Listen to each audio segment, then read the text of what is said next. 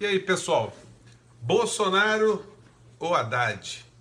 Eleitor de Bolsonaro é imbecil? Eleitor do Haddad é um retardado? Um retardade, como alguns estão brincando, né? Quem tem razão nessa história? É, bom, vamos ficar com a frase aqui do Raul Seixas para a gente ver se a gente consegue é, tirar aqui uma, uma conclusão diferente. Raul Seixas, numa das suas canções, dizia: Eu não confio na minha cabeça porque ela só pensa naquilo que ela aprendeu. Por isso eu sou mais eu. O que, que Raul Seixas deveria estar querendo dizer com essa frase, né? É que nós somos bombardeados por uma série de informações de sempre, nossa vida inteira, por todos os lados, e a gente acaba tendo conclusões, reflexões é, somente baseado nesse nível de informações, esse conjunto de informações que a gente recebeu.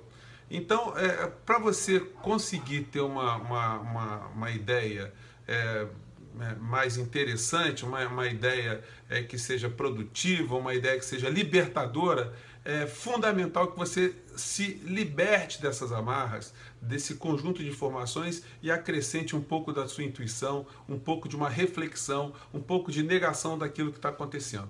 Eu não acho o eleitor do, do Bolsonaro um imbecil.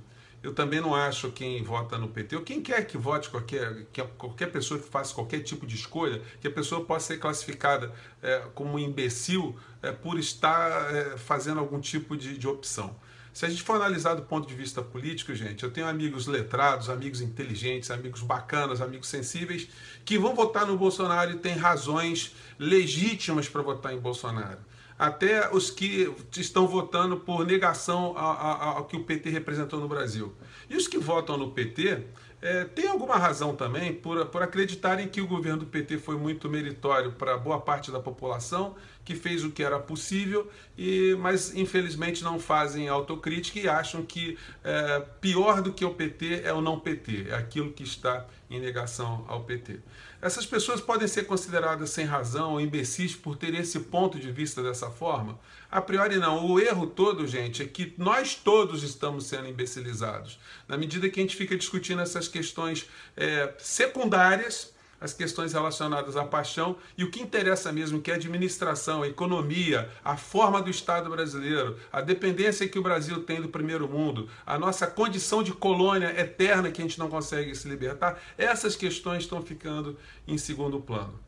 Bom, é, é, eu acho que quem se apresentou nesse, nesse, nessa, nesse, nesse debate de forma mais interessante, de forma mais estudada, que tem se dedicado, tem reconhecido esses problemas do Brasil, é o Ciro Gomes. É a candidatura que está trafegando longe ou, ou, ou, pelo menos um pouco mais afastado desses dilemas. Eu não consigo entender, é, meus amigos que são eleitores de Bolsonaro, o seguinte: ah, o, o, mais preparado é o Ciro, mas eu vou votar no Bolsonaro porque eu porra, detesto, não quero PT nunca mais. E o pessoal do PT ah, não, o Ciro também é o mais, mais eh, gabaritado, é o mais preparado, é o que mais estudou, que tem mais condições, mas eu vou votar no PT porque eu sou petista, porque eu gosto do PT, porque eu sou contra a homofobia, sou contra isso.